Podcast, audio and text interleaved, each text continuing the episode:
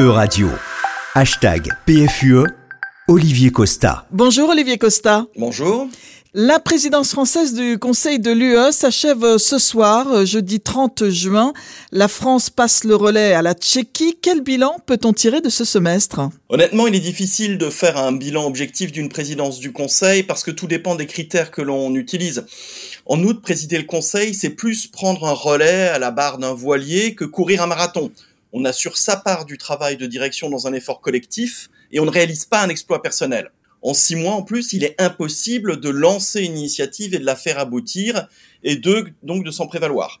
Et donc la présidence peut faire différentes choses. Elle peut prendre des initiatives qui produiront des effets dans deux ans, dans cinq ans ou jamais, boucler des dossiers législatifs qui sont déjà bien avancés mais, mais dont elle n'est pas responsable en fait, gérer des urgences en lien avec les autres responsables de l'Union et lancer des réflexions euh, de long terme. Mais il n'y a rien de tout cela dont le mérite revienne exclusivement à la présidence française de l'Union. S'agissant des dossiers législatifs, la présidence française peut-elle néanmoins revendiquer un bilan? Oui, elle a été très stratégique et, et, la présidence française a repéré des textes importants qu'elle a réussi à boucler ou à faire bien avancer. Alors on peut mentionner des textes sur le salaire minimum européen, sur les quotas de femmes dans les conseils d'administration, sur la réciprocité de l'accès au marché public dans le commerce international, sur le mécanisme d'ajustement carbone aux frontières, sur la régulation des plateformes numériques systémiques, ce qu'on appelle DSA et DMA, ou encore sur le paquet énergie, climat, environnement, ce qu'on appelle le Fit for 55. Et en matière d'action extérieure, la présidence française a réussi à faire avancer ce qu'on appelle la boussole stratégique, qui est une initiative qui permet de conduire une analyse partagée des menaces et qui favorise une stratégie d'investissement renforcée en matière d'armement européen. Et quel bilan peut-on euh, tirer de la gestion par euh, la présidence française de la guerre en Ukraine? Alors la guerre en Ukraine, euh, aussi horrible et déplorable qu'elle soit, est venue d'une certaine manière valider la volonté des autorités françaises de faire avancer le dossier de la souveraineté de l'Union. Il y avait des réticences à l'égard de cette idée dans de nombreux États membres, mais d'une certaine manière, Vladimir Poutine a contribué à les battre en brèche. Et donc la PFUE a pu avancer sur plusieurs fronts. D'un côté, elle a contribué à l'adoption de six paquets de sanctions contre la Russie, ainsi qu'à la mise en place d'un soutien économique, humanitaire, financier, commercial, militaire, alimentaire sans précédent à l'égard d'un État voisin de l'Union. Et le sommet de Versailles, qui a eu lieu à la mi-mars, a permis d'arrêter une feuille de route pour la défense européenne et de réveiller ce qu'on appelle la facilité européenne pour la défense, de manière à acquérir des armes en faveur de l'Ukraine.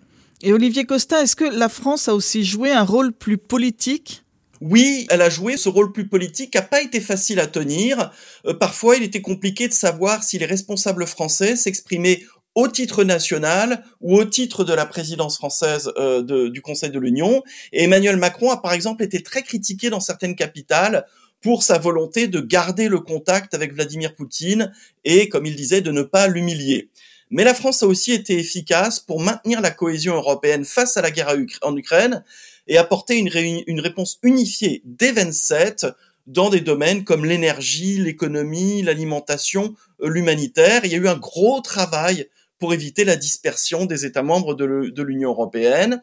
Et enfin, la présidence française a pesé dans tout son poids pour que l'on reconnaisse à l'Ukraine le statut de candidat à l'entrée dans l'Union et pour surmonter les réticences de certains États membres. Et quels sont les points euh, plus négatifs à retenir de cette présidence? Alors je crois qu'il y en a surtout deux. Euh, d'abord, la devise de la présidence, qui était relance, puissance, appartenance, était un peu pompeuse pour une présidence qui se limite au Conseil et qui ne dure que six mois, parce qu'évidemment, on ne peut pas prétendre relancer l'économie européenne, renforcer l'Europe, puissance, et cultiver le sentiment d'appartenance dans le temps d'un semestre. Et, des objectifs plus, aussi ambitieux que ça, c'était plutôt euh, des objectifs qui auraient pu être ceux d'un président, d'une présidente de la Commission pour un mandat de cinq ans. Le deuxième point qui, est un peu euh, en, demi en demi ton, c'est que le leadership d'Emmanuel Macron a été écorné par l'absence de majorité claire à l'Assemblée nationale à l'issue des dernières élections euh, en France. Et il est difficile pour un responsable qui rencontre des difficultés politiques à domicile de prendre des initiatives à l'échelle euh, européenne. Et cela ternit évidemment la fin de cette présidence du Conseil.